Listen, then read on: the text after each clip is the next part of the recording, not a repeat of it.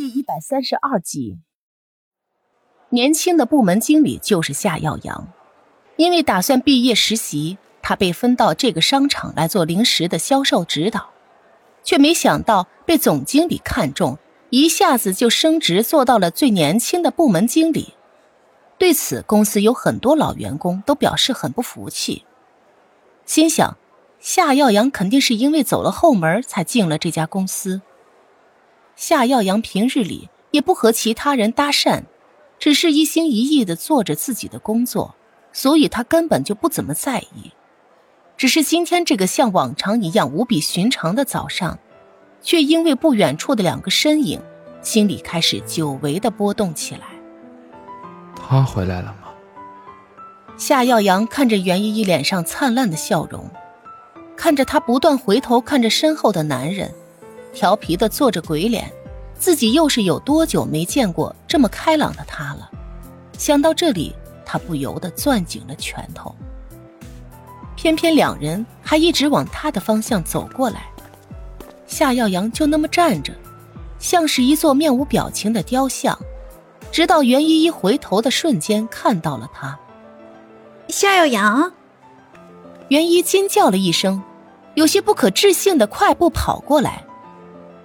老远的就听到他疑惑的询问声，夏耀阳看着他，笑着眯起了双眼，直到两人在自己面前站定，自己的目光却是控制不了一般，一直盯着他的脸，好像这笑颜如花的模样，自己已经很久没有见到过了。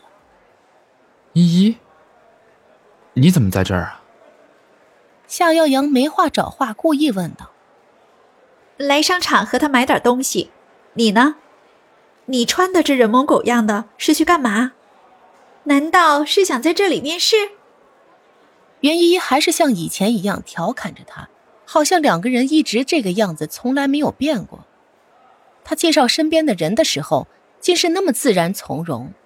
夏耀阳不自觉的握紧了拳头，低着头看着自己的脚尖，说道：“哦。”我在这边实习有些时日了，嗯，只是当时因为毕业的程序比较多，嗯，忙着没时间告诉你而已。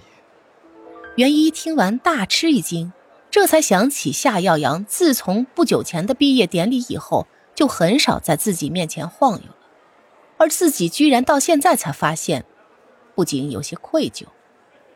那个，你不是在工作吗？那我们就不打扰你了啊。袁依依说完，扯了扯大块头的袖子，说：“我们先走了，你好好上班吧。”依依。夏耀阳看着急于逃走的袁依依，忍不住叫住了她。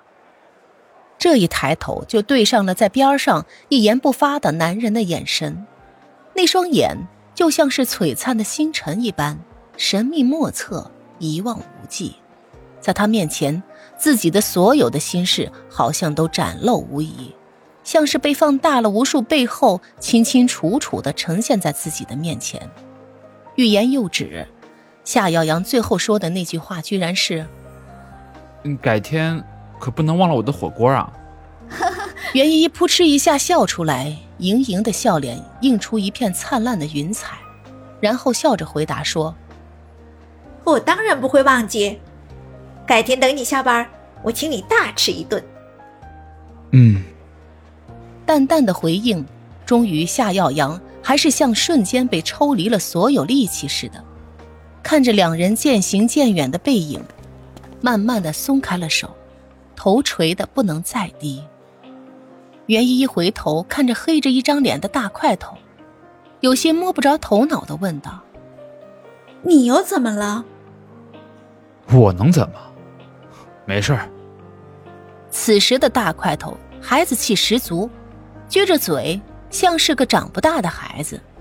袁依依轻轻勾起嘴角，那双手塞进他的口袋里，仰起头看着比自己高出许多的大块头，撒娇道：“老公，老公。”看着他可怜的小模样，大块头忍不住笑起来，低头把他揽进了自己怀里。